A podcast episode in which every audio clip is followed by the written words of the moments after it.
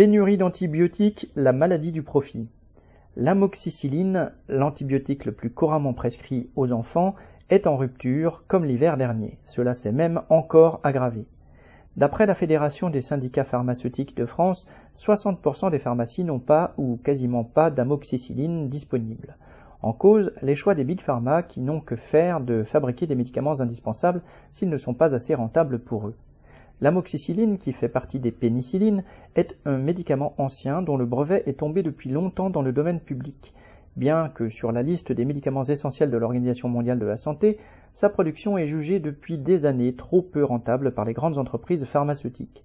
Elles ont choisi de réorienter leur production vers des traitements anticancéreux et vendus à prix d'or. L'ANSM, Agence nationale de la sécurité des médicaments, note aussi que les industriels stockent des quantités de cet antibiotique et tentent de profiter de la situation pour accroître leurs profits. La pénurie a ainsi été rendue mondiale par cette soif de profit et elle est loin de ne concerner que l'amoxicilline. Le président de l'Union des syndicats de pharmaciens d'officine a ainsi déclaré le 26 octobre que près de 4000 médicaments sont déjà en rupture de stock ou en risque de rupture. Non seulement tous les pays européens sont touchés, mais également les États-Unis, le Canada ou l'Australie. Sans parler des pays plus pauvres où, pour les populations, la question de la santé commence par les graves problèmes de malnutrition.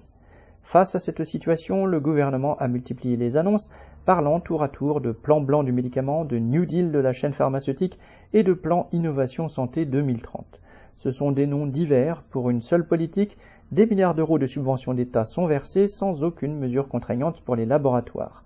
Rien de neuf pour ces derniers dont les profits extravagants sont déjà tirés des caisses publiques. Pourquoi, dans ces conditions, déciderait-il de produire à nouveau les antibiotiques nécessaires?